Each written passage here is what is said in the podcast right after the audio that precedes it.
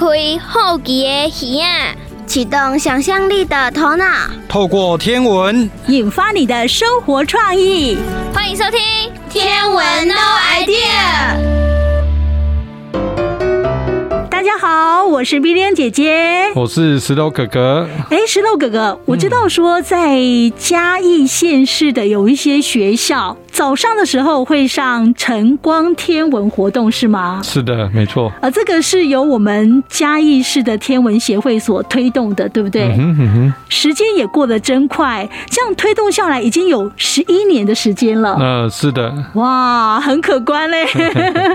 呃，我们大概每一年啊，像最近这几年来讲，我们大概都是几个学校来配合晨光天文活动的。呃，在最近这几年呢，呃，嘉义县市。大概合在一起，大概有二十多所学校跟我们一起合作这个晨光天文活动。嗯，那大概志工老师会动用多少？嗯，我们每一个学期大概都会培养到将近两百位的志工老师。哇，是，对，呃，这样子来讲，一年我们服务的学生会有多少呢？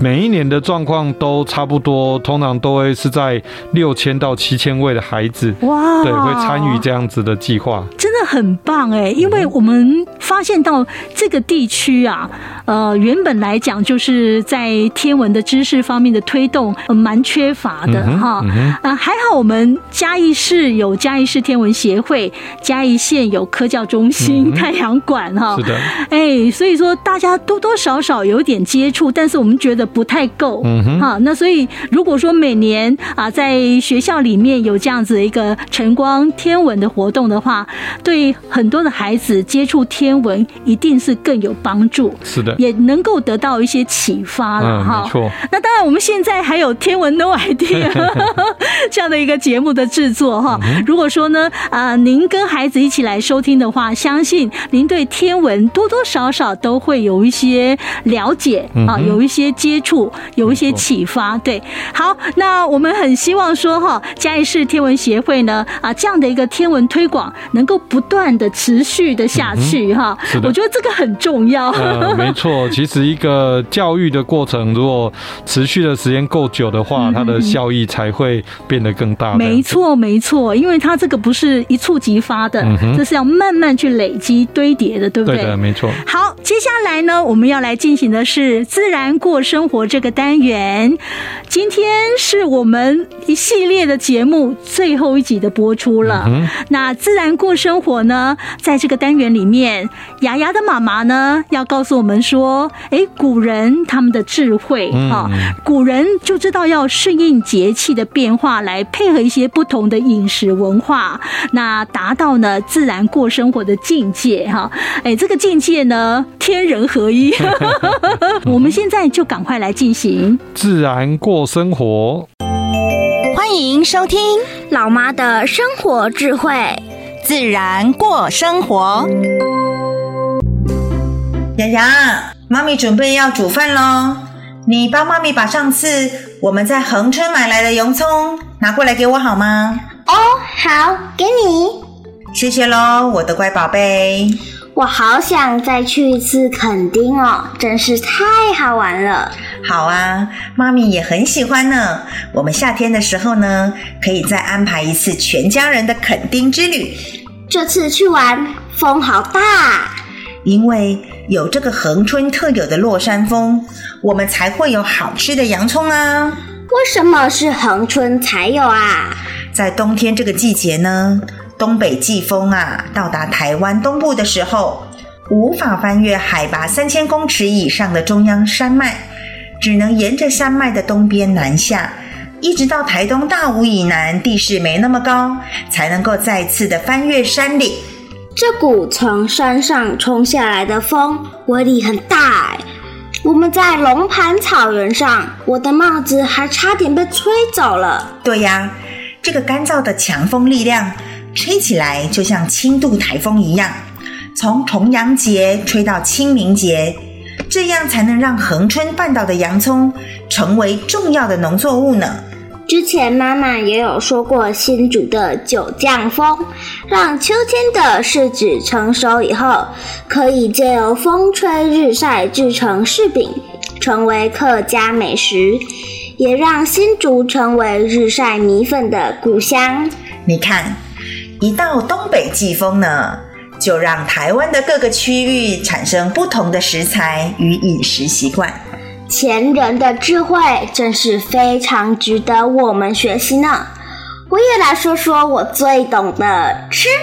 好啊，妈妈来听听看，你这个小脑袋瓜里面啊，知道多少？立春吃发糕和萝卜糕，吃甜甜好过年，步步高升好彩头。雨水也就是元宵节，吃汤圆庆团圆。哎呀，吉祥话说的挺溜啊！你打算今年多领一些红包吗？清明吃润饼和草仔粿，咸的甜的都好吃。还有呢，冬至萝卜，夏至姜，夏至炎热，吃一点姜来排汗解毒。冬至呢，食补养生，吃点萝卜可以均衡一下。有模有样啊！你已经是个懂吃的养生小达人了。因为我有妈妈，您这个厉害的老师啊！多谢夸奖哦。妈妈希望你呀、啊，可以从认识节气开始，多关心我们周遭的环境，走出户外，由颜色、声音、触觉等五感的体验来感受气候的变化。我下课最喜欢跑跑跳跳，是亲近大自然的健康宝宝哟。嗯，这样子很好。有空的时候呢，我们呢也到阿公家看看阿公种的农作物，或是呢假日的时候呢跟妈妈上菜市场，你自然就会知道当令的食材有哪些，可以吃的自然又健康。春耕夏耘，秋收冬藏。农夫顺应季节的口诀，我也是背得滚瓜烂熟呢。哦，那我们最近常常在念的二十四节气，一定也难不倒你喽。立春、雨水、惊蛰、春分、清明、谷雨、立夏、小满、芒种、夏至、小暑、大暑。立秋、处暑、白露、秋分、寒露、霜降、立冬、小雪、大雪、冬至、小寒、大寒，我也都记在脑海中喽。真的是好厉害哟！我希望啊，雅雅呢能够了解二十四节气的运作，认识当令的食材，顺应自然，更要学会珍惜。环境与保护大自然哦，我知道，我知道，这样我就是真正自然过生活的小达人喽。接下来我们要来进行的是历史上的他，石头哥哥。今天呢、嗯、要介绍的是郭守敬。郭守敬呢，他是元朝人，哈、嗯，那他是一位全方位的人才哦。啊，他不只是天文学家，他对水利方面也很有一套。嗯，上知天文，下知地理。是的，没错。是，好像古代的人都这么厉害哦。对，在古代的读书人来说，其实他们一方面要呃熟。读各家的文章这样子，当然因为呃受到皇帝的重用，当然如果皇帝交代他要完成什么任务，他也要想办法处理这些事情这样子。是，到底他有什么样的故事？我们现在就来听丽晶老师的介绍。哲学家也是天文学家。中国的天文学家跟西方的天文学家研究的是一样吗？让我们一起来看看历史上的他做了哪些事吧。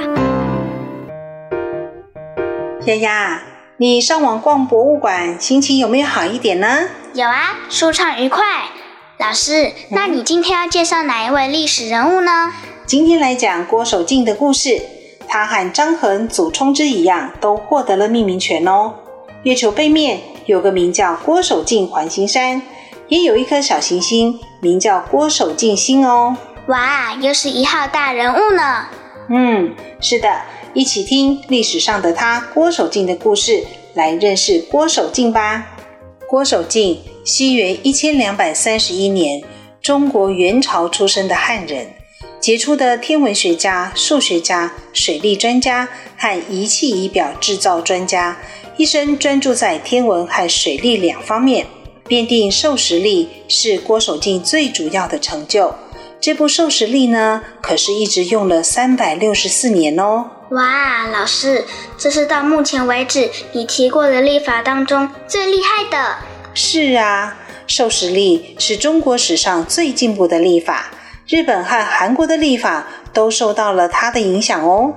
为了搜集最正确的观测数值，郭守敬根据观测、计时、演示天象、安装校正这四大需求，精心设计了一整套的测量仪器，包括简仪、高表等十二种，每种都具备了精密、灵巧、实用、轻便的特性，在当时可是独步全球。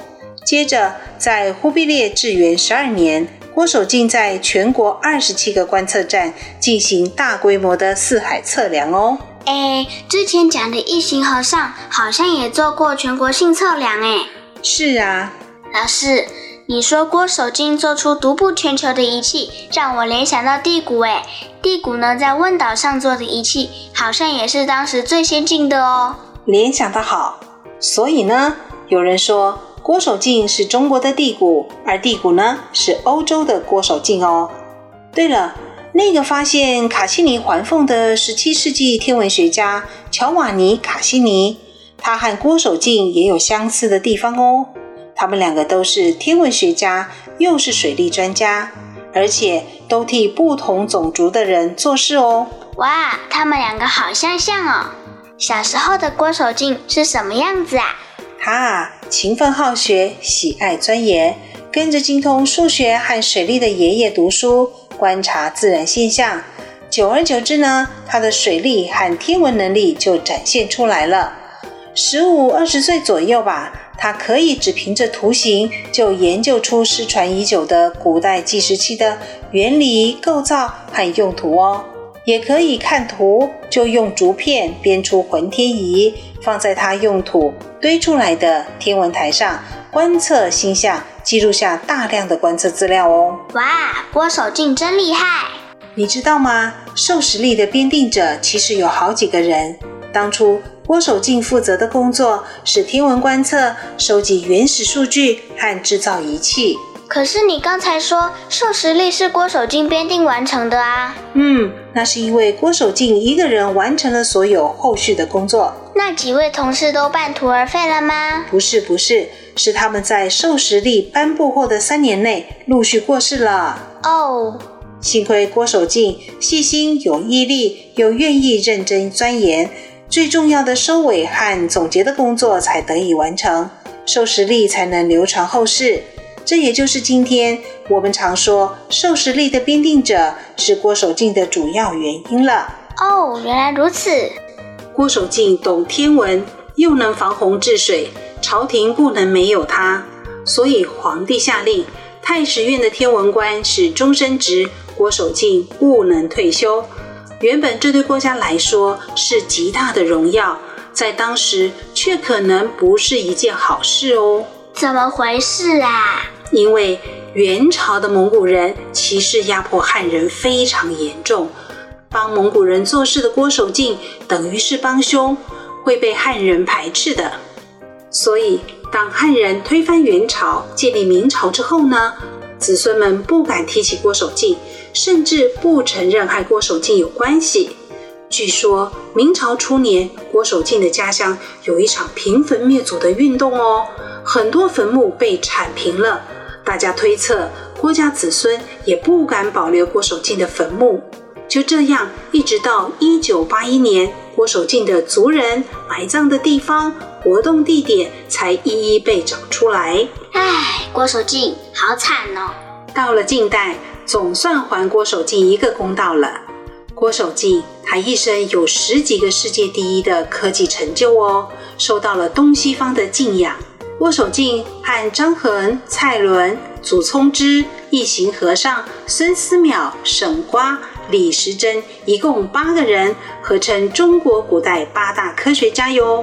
老师，嗯、这八大科学家里面有你讲过的张衡、祖冲之和一行和尚呢。对呀，这古代八大科学家中有一半是天文学家哟。以上呢，就是今天历史上的他郭守敬的故事了。谢谢老师，不客气，拜拜喽，拜拜。大家好，我是美玲姐姐，我是石头哥哥。今仔日呢，咱们来进行的这个，你敢有听过？要介绍的一句叫做“麒麟波草木搭”。嗯，这到底是什么意思？我先讲国语啦，OK，好不好？麒麟波就是讲麒麟抱。嗯哼，好，应该来讲迄个冰冻，嗯哼，好，冰冻有迄个火烧风，啊，对对对，火烧风啊来时阵，草木拢会打起，还 有通啊，好，休息间歇是安怎？咱赶紧来听。你敢有听过？古早人的智慧是虾物？迄智慧就藏伫咧俗语，俗语真济大道理。咱就豆豆啊，听落去呀，听落去。你敢有听过？各位，你敢有听过？听众朋友，大家好，我是黄文宏老师。我是周银山老师。今仔日要为大家绍介的台湾俗语，或者麒麟波草木搭。来，咱来做伙念一遍。麒麟波草木搭。周老师，你敢知影什么叫做麒麟？哦，麒麟我是知啦。啊，迄、那个波吼，够歹念的。哦，迄、那个波我先甲你讲者，迄叫做风波的波啦。我是讲风抱，我是听听人甲我波啦。哦，迄是波哦，声无相共。啊，这是波，迄是风暴的迄个暴，迄个字啦，吼，叫做波风抱。啊，麒麟有啊，我捌看过啊。啊，着四只脚，啊，身躯顶有迄个蓝，嘿。啊，伊个头生做啥物款？你敢知？啊，头生做敢若龙咧。对啦，迄着是人讲四不像，就是麒麟啦。哦，啊，麒麟波是四不像的风暴。哦，诶、欸，啊，你讲你捌看过麒麟吼？啊是，你若看迄画迄个麒麟的时阵啊，嗯、你敢有看过伊的脚会画啥物？我知，我拢嘛看头尔，看个脚去。你无注意看到伊个脚啦，吼、欸。嘿吼，就奇怪哦，那迄个画迄个麒麟吼，伊个脚拢画火哦。伊个脚有画火，啊，我嘛知影三太子脚嘛有画火。对啦，安尼你讲的就对啊，这个麒麟吼，甲三太子的交通工具是共款的啦，就是骑这个风火轮 啊。哦，原来哦，哦啊，这个所以这个麒麟波就是讲吼，迄个风啊真烧，啊，这个风真烧吼是啥物风？火烧风啊。对啦，讲实在，咱应该较捌听过，或者火烧风啦，国语或者焚风。哦，原来哦，我我毋捌听过，我住西边啊。对啊，咱西边啊，真少真少出现这个火烧风啦。啊，伫啥物所在较会有火烧风？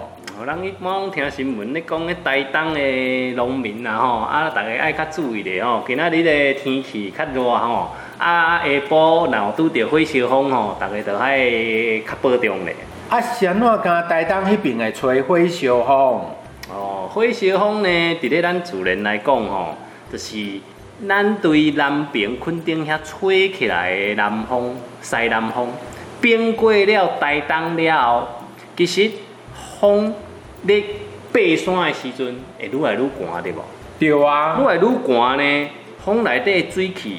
就会结做水珠，落到山头，雨落了变过，迄风是大个也淡的。哦，啊雨就伫伫南平遮山顶哦，伫爬山的顶的时阵啊，拢落了了啊，所以过迄边就是大个风咯。对，过迄边了要吹嗯台东市区的风，就变大风。啊，咱嘛知影山顶较寒对无？啊，一直降落来，一直降落来，会愈来愈愈来愈烧。对，愈来愈热，因为咱一般山顶较冷较凉，咱平地较热，所以伊一直落来，一直加热，一直加热。所以呢，那共款对垦丁吹过来的风是三十度，伫咧台东落落来后的的风都毋是三十度，会搁较悬，所以较叫做火烧风。哦，就是这个东海风啊，因为这个哦地形的关系啊，愈降落来愈温度愈提愈悬啊，像啊这个风啊。比气温都较悬的意思的对啊，对对对，哦，安尼即个风吹起来啊，应该真无爽快吼。对啊，三十八九度的风吹起来，敢有欢喜。哦，啊，就袂输迄个机灵，骑迄个风火轮安尼过来安尼。哦，啊，毋着连吹过来吼，连连要着火起来的感觉。是袂着火啦，只是袂输伫咧烘炉安尼。你若植物伫咧烘炉内底，迄水吼怎一直走出来，一直走出来，啊，叶仔怎一直打起，一直打起，嗯。哦，所以这个吼，准讲你若是种迄个吼水果的人吼，啊，伫这个东部种水果，啊，这个火烧风一吹过来，啊，叶啊怎大酷酷，啊，这个水果树毋着怎死死去，死死昏昏去，较袂生，吼，所以来先甲你考一下，啊，台东是种啥物水果？诶、台东释迦，对对对，台东释迦，嘿。啊，那迄阵拄啊好，释迦咧收的进前吹火烧风，安尼收成敢会好？哇，安尼收成一定真歹啦！伊这风安尼都打啊，都烧，吼，吹着这个水果啊，连伊都拢歹去啊！对对对，所以毋才讲草木焦，就是因为这火烧风甲迄水气拢带走去啊。哦，还伫身躯内底无水，啊，所以毋才会打酷酷。哦，所以安尼嘛是一种农业灾害的风啦，吼。是是是。好，安尼咱今仔日呢，你敢有听过来绍介这个台湾俗语呢？咱都来做伙念一遍。吉林坡草木焦。好，咱今仔日，哈，你敢有听过节目就到这，甲大家说再见喽，再见，拜拜。接下来我们要来进行的是小丸子说新人。哎，石头哥哥，嗯，小丸子要说老人心的故事哦。是这个有老人心吗？哦，有。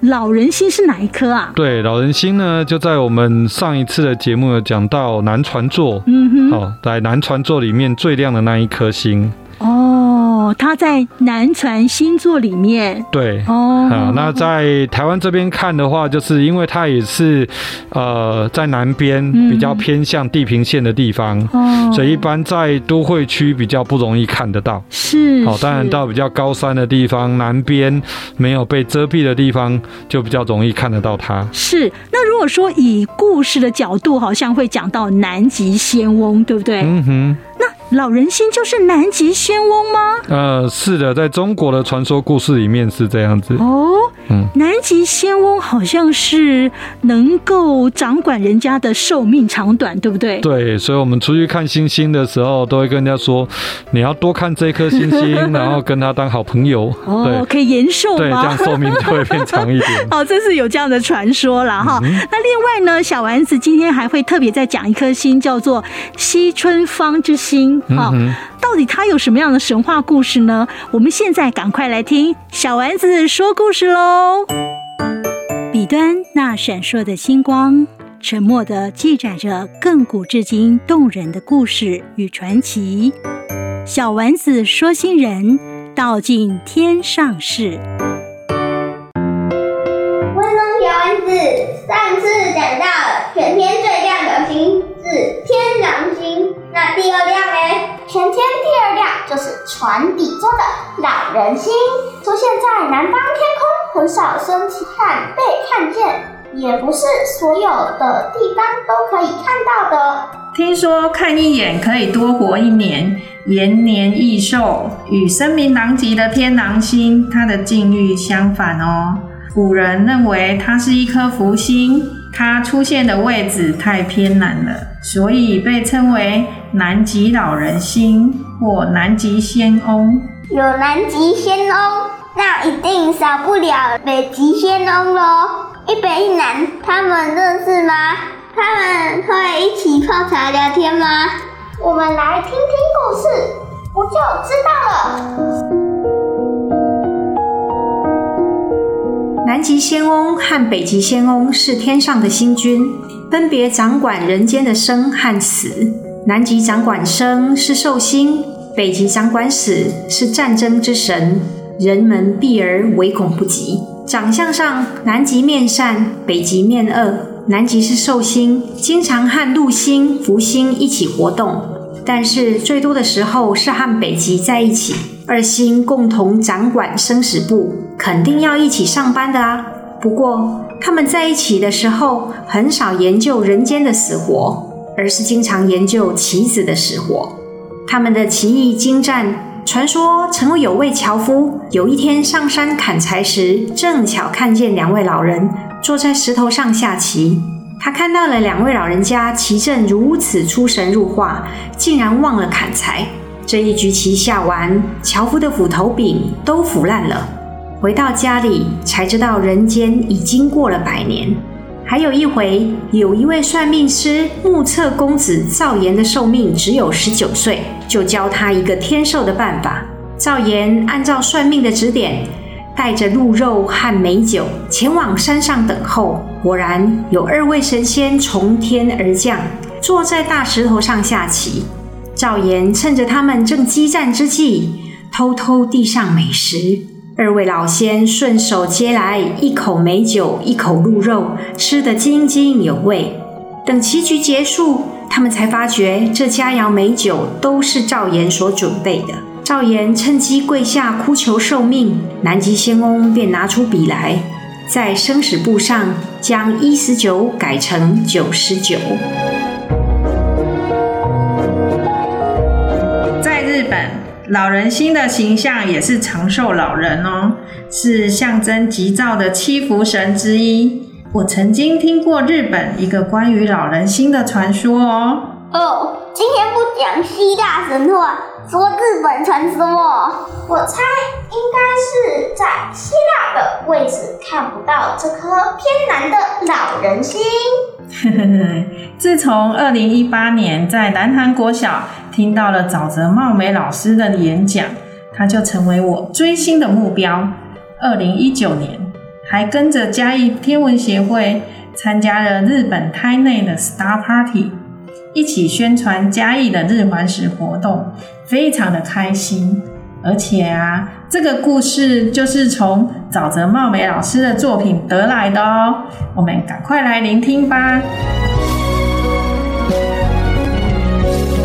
很久很久以前，三面环海的房总半岛前端有座小渔村，村里的经济生计都跟眼前这片大海息息相关。村民们靠着出海捕捞渔获，勉勉强强的生活着。村内的寺庙一直香火鼎盛，村民们总祈求每一次出海都能平安归来。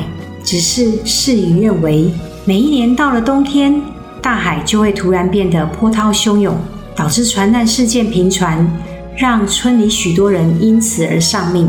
年轻的和尚西村对这样的事情感到悲伤，就召集村人说道：“我真的不想再看到村民们葬身大海。”我愿化作成佛。那你要怎么做呢？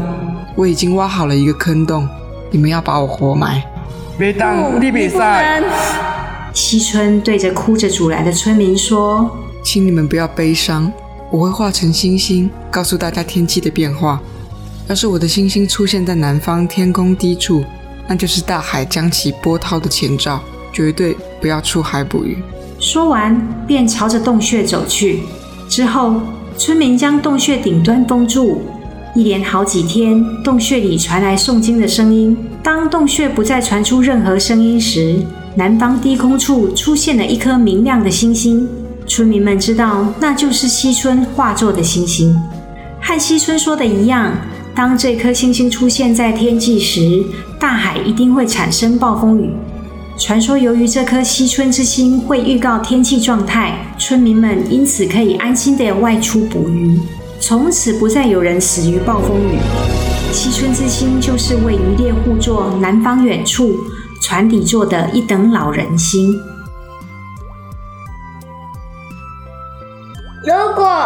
看一眼老人心可以多活一年，那我就多看几眼哦。如果遇到南极仙翁更好，可以多活八十年。但是你们都遇不到仙翁啊。我们还是一直听小丸子说新人，听故事一定能活得长长久久啊。接下来我们要来进行的是宇宙有道理这个单元。哎，石头哥哥，嗯、这个单元呢，月亮姐姐要继续来探讨黑洞哈、嗯、啊，甚至呢要来一趟黑洞历险。我想请问一下石头哥哥哈，嗯、就是说那个呃，宇宙里面到底哪里有黑洞？黑洞都是在哪里产生的呢？呃，根据科学家的计算呢，其实要产生黑洞，变成黑洞，它本身的质量要很大。哦，那哪些地方会有这些质量很大的呃物质呢？嗯、他们的推测就是在银河系的中央，哦，或者是一些球状星团的中心。是，对。那我们怎么去发现说那边有黑洞？这要怎么看呢？呃，在这几年的观测发现到，嗯、其实，在黑洞的附近，就是物质要掉进去黑洞之前，嗯、哼他们会互相摩擦，嗯、然后产生一些 X 射线。哦，那科学家呢，就用无线电望远镜去搜寻天上哪一个地方 X 射线呃特别强烈，去搜寻了以后，然后就朝那个方向去拍拍摄照片，这样子。哎，那既然是一个洞的话，那洞口应该是圆形的比较多哈。嗯，基本上面就是我们从平面上面来看，它是一个圆形。不过呢，因为宇宙是一个立体空间，嗯，所以如果以呃立体空间来说呢，实际上说黑洞应该是一个球状的哦，是球形的样子就对了。所以呢，我们如果说观察到的那个 X 射线啊，它不就就是也是一圈这样子？对，就从最近拍到的呃黑洞的影像来看，嗯、其实它长得就很像甜甜圈这样子哦。对，那 X 射线就是旁边那个甜甜圈的那个面包的地方。哦。是，那黑洞呢，就是在它的正中央的地方。所以我们看到那个 X 射线，然后围圈，然后哎、欸，黑洞就在它中间的部分，是的，那就是黑洞，就对了，对对对，就是这样来做判断的，没错，来寻找的了哈。好，那现在呢，我们赶快来进行宇宙有道理，宇宙有道理，好奇故我在，Let's draw sky，让我们一起探索宇宙的奥秘吧。大家好，我是月亮姐姐，我是阿珍。今天要来分享的主题是黑洞历险记。阿珍，你知道宇宙哪里有黑洞呢？银河系。根据科学家寻找的资料，最早被认为是黑洞候选星体，就是在天鹅座的 X1。为什么认为它是黑洞候选星体呢？故事是发生在一九六四年的一次弹道火箭发射任务，它在飞行的时候，无意间发现有强大的 X 射线来源。阿珍，你知道什么是 X 射线呢？就是医院在做身体检查的 X 光。没错，科学家根据理论的推算，有这么强大的 X 射线呢，只可能会出现在物质流经过黑洞附近的时候，受到黑洞影响，快速移动才产生的哦。早期的科学家为了要证明理论，就再度发射火箭，携带盖格计数器到地球的上空，去探测外太空 X 射线来源到底在哪里，并且加上地面的无线电望远镜，侦测 X 射线发出的位置。科学家就根据空中与地面所收集到的资料，来推算黑洞有可能存在的地方哦。月亮姐姐，他们有没有拍到黑洞的照片呢？有哦，为了寻找黑洞的直接证据，证实黑洞真的存在，科学家使用各种高科技的望远镜来观测。其中最有名的就是毫米及次毫米波阵列计划，也叫做阿玛计划。这个计划由我国的科学家和工程师来一起参与哟。后来科学家结合这个阿玛计划跟其他的天文望远镜，组合成事件世界望远镜计划，并且在二零一九年成功的拍摄到第一张黑洞的照片哦。哇，它看起来好像甜甜圈呢。阿珍，你知道靠近黑洞会发生什么事呢？我有看过电影《Interstellar》，太空人被吸进去了。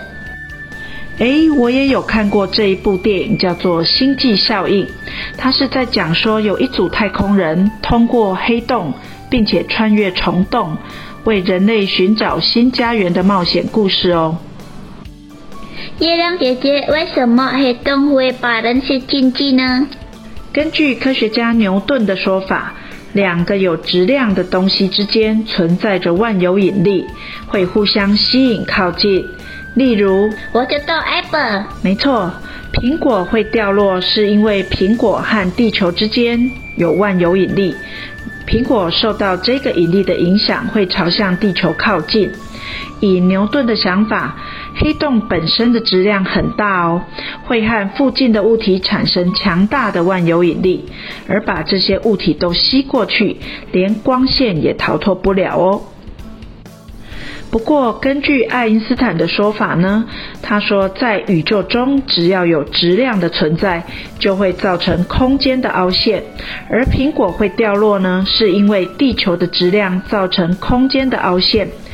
苹果顺着斜坡滑下来的结果，这是什么意思呢？就像阿珍，你现在坐在沙发上，如果我把一颗弹珠放在沙发的边缘，你觉得会发生什么事呢？弹珠会滑到我的屁股这边。哈哈，没错，这就是爱因斯坦所说的，只要有质量存在，就会造成空间的凹陷。所以弹珠就会往凹下去的地方移动喽。在宇宙中，不管是地球、太阳或是黑洞，都会让周围的空间产生凹陷的现象，所以物质看起来才会像是被吸引过去哦。哦，我懂了。另外，质量除了会造成空间的凹陷以外，也会让周围的空间被拉长喽。现在我要介绍一个跟黑洞有关的名词，叫做事件世界。事件世界，对，它代表一个界限，一旦进入这个范围，就有可能掉进黑洞里面，再也出不来哦。好可怕！来，阿珍，你看一下这一张科学家拍到的黑洞照片，黄色圆圈圈的部分呢，就是事件世界。如果我们经过黑洞附近，但是没有超过黄色线的范围呢，就有机会在观察黑洞后安全地离开。一旦我们越过事件世界，即使用光速火箭，也没有机会逃离黑洞哦。根据事件世界的范围，科学家也用另外一个名词来代表黑洞的大小，叫做史瓦西半径。史瓦西半径。也就是黑洞最外层的边界，事件世界这里到看起来是正中央的这一段距离哟。我听说越靠近黑洞，时间会变慢。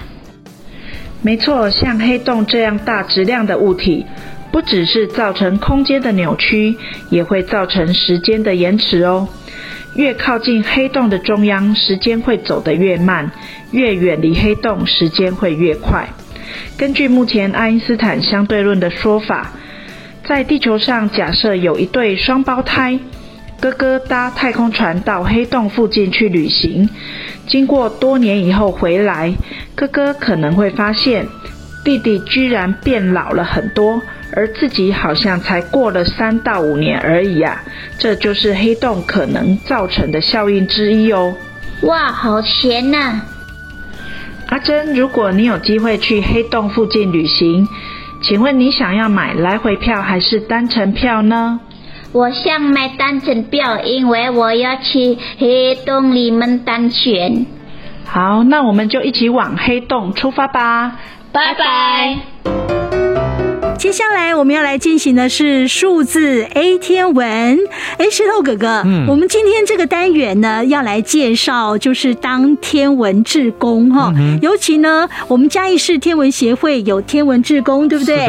还有嘉义县科教中心也有志工团。嗯、请问石头哥哥，就是当天文志工需要上知天文下知地理吗？这个条件是怎么样呢？哦，倒是不太需要到上知天文下知 其实呢，呃，当天文志工，呃，最主要就是一个是乐于跟人家分享，嗯，对你所学到的资讯这样子，好、哦，不管是天文的资讯，嗯，还是其他的资讯都一样，是，对。那第二个就是说，哎，你真的对于呃天文这个话题有兴趣，哦，哦，想要知道呃天上发生什么事情，或者是哦最近可以看到什么特殊天象这样子，哦，是，还有我们生活当中哪些是跟天文相关联的，对不对？哈，对，就是你对这个话题有兴趣，而且呢，你也愿意把你所知道的东西，呃，跟别人分享这样子。是是是，好，那再来就是像我们嘉义市天文协会的志工。都是何方神圣呢？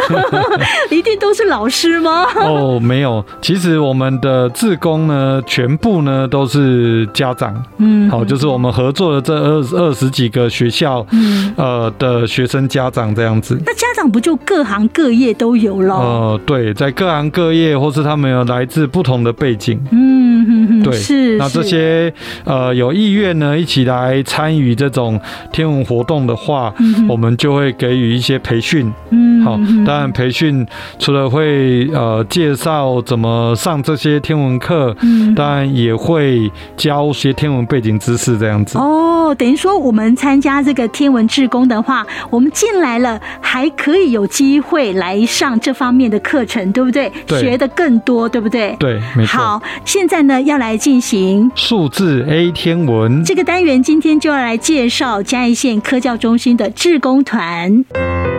欢迎收听北回二三五数字 A 天文。阿良，你在想啥？我在咧想嘉义县有一个好所在。你讲的是倒位？阿文，你真正是古井水鸡，北回归线太阳馆甲太空馆足出名，你敢毋知？哦，啥人讲我毋知？我阁知影遐有服务介好的志工团。因有分服务之间甲导览之间。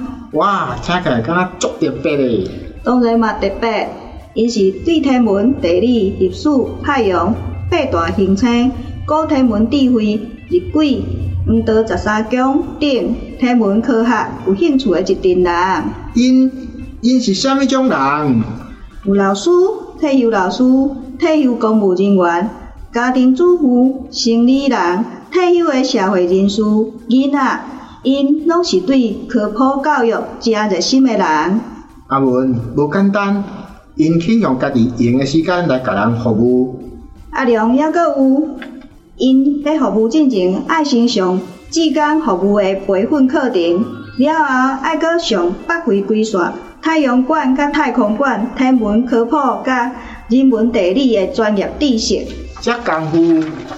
煞毋免，要甲人服务，爱先学服务的规定甲方法，要带团导览，嘛爱先学会晓导览的美感知识。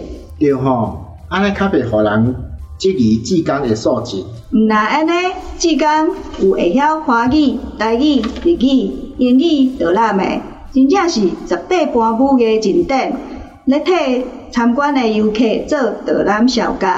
哦，够厉害！阿良就是安尼，北回归线太阳馆甲太空馆的志工团，伫外口是足出名，志工服务嘛领足济足济的奖。阿文，我有一摆去北回归线太阳馆散步，我看到游客煞找无便所去问志工，因就用足亲切的态度回应游客，煞阁顺煞阁带游客去到位。这我嘛有经验。就是我对东珠军团去遐参观，志刚导览老师毋但用专业来小解小解园区，阁用亲切趣味的方式甲阮交流。赞！莫怪我四界听人咧学了北回归线太阳馆的志刚。到当你才知，北回归线太阳馆的志刚是大小通吃，不管幼儿就是囡仔、少年的甲老人，因会用各种适当的方式来做导览小教。哦，这我知，因拢会晓讲天文、讲地理，阁会晓教人看太阳的乌子。也有二十四节气。八字形人影日晷啊，迄有啥物特别的？二十四节气是用国历的历法制定，八字形人影日晷是太阳馆上特别，伊用人影做几针来看时间。国历干嘛呢？阿良毋免怀疑，足侪人拢以为二十四节气是用农历的历法制定，即马甲你讲，你着。爱紧甲错误的观念改过来。好哦，煞来用人做规章，照好耍。另另间我嘛要去听导览的志工讲解。阿良，即摆你的反应真紧，爱定定来北回归线太阳馆甲太空馆踅踅咧。安尼，你着了解即马科学咧是惊啥物？哇，遮尔济好康，我一直要四界报互大家知。志工团不止伫北回归线太阳馆甲太空馆服务，因也有甲嘉义市天文协会合作，甲科普知识送到位的服务。迄就是天文宅急便，未来也会推出无共款活动甲课程，未来还会推出不同活动和课程。这么酷！阿良，北回归线太阳馆甲太空馆。有一阵快乐认真的志工，啊，阮有影呢，因真正是侪人学了，少人嫌。哇，又到了节目的尾声了。那石头哥哥，嗯，我们再跟大家来说一下，就是我们这三十四集的天文 No Idea 在今天全部都播出完毕了哈。嗯、那意思就是说，呃，下个礼拜就没有了。呃，不过呢，说实在，这一阵子哈，这样三十四集来的陪伴啊，听众朋友不晓得您对天文是不是增加了一点兴趣，嗯、然后多了一。点了解啊，跟我们生活上的这些自然界的关联，呃，比较了解说它的互动，它的关系是什么。然后我们人在这样子四季的运行当中，应该要怎么做，怎么吃，对不对？哈、嗯，没错。呃，石头哥哥最后有什么样话要跟大家来分享的？呃，其实我们就是希望透过这个节目，让大家觉得天文呢是生活的一部分。嗯嗯。好，那也希望大家听完这个节目呢，晚上吃饱。饭有空呢，就出来看看天上，看能不能看到月亮啊，或是看到其他的星星。是。然后当你抬头看到这些星星的时候，就想一想说：哦，原来这些故事呢，我们都听过了这样子。对，有些时候你抬头看一下这些星星，你可能会忘却你的烦恼，嗯，因为你会发现，哎，每一颗星它的寿命，呃，石头哥哥说过。好几百亿年，我们人类实在太渺小了，寿命也太短了，太短暂了哈。所以，我们遇到的一些不如意或挫折，其实微不足道。对。呃，听了这个节目之后，我发现到说，呃，我们就是在整个宇宙当中，这个宇宙啊，无穷无尽，太大了。呃，然后我们发现到这个宇宙。非常的忙碌，嗯，有太多的在动作，没错没错。呃，虽然我们没有感受到，但是它是存在的，嗯、对不对哈？啊，也大家都是按照自己的轨道哈啊、呃，然后都没有出轨，然后大家按照自己的轨道在正常运作啊，就世界太平。嗯、我觉得这个心境上面啊，呃，更宽阔了一点，对，是的。哦，所以这个就是天文有趣的地方。没错。那当然，我们最后还是。要提醒我们的听众朋友，呃，我们的有奖征答第二梯次是在什么时候截止？呃，我们第二梯次呢，就在这个礼拜天十月的三十一号中午截止。嗯、哦，好，十月三十一号中午快到了、嗯、哦，所以没有几天的时间。记得哦，这个礼拜啊，两集已经都播出完毕了，最后还有一次、嗯、我们去累积分数的机会哈啊，希望我们的听众朋友好好好的把握。那最后我们什么时候会通知大家领奖品？呃，我们等到。最后一次的有奖征答结束以后，我们就会开始做积分统计。嗯，好，那应该在十一月的中旬就会发通知来告诉大家，呃，积分有多少。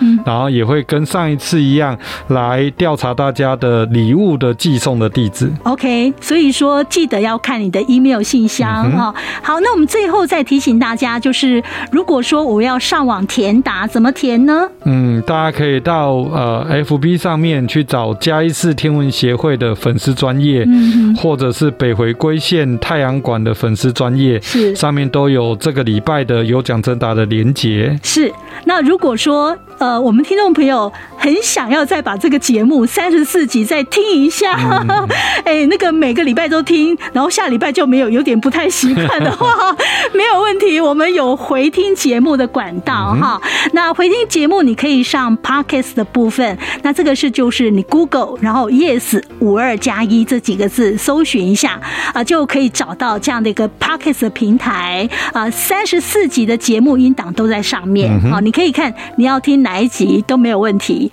那另外还有 YouTube 的管道，对不对？没错，在 YouTube 上面呢，大家可以找侏罗城的星空这个频道，嗯，或者是北回归线太阳馆的频道。嗯，那在这两个频道上面，三十四集的节目也都在上面。是，好，那我们三十四集就播出到这里了。非常谢谢听众朋友的收听，我们希望下一次还有机会空中再见，拜拜，拜拜。文化部影视及流行音乐产业局补助制播。小时候仰望天空，看鸟儿悠闲飞过，好奇的想着云朵，它的背后会藏些什么？夜空中满天星斗，有一颗流星划过。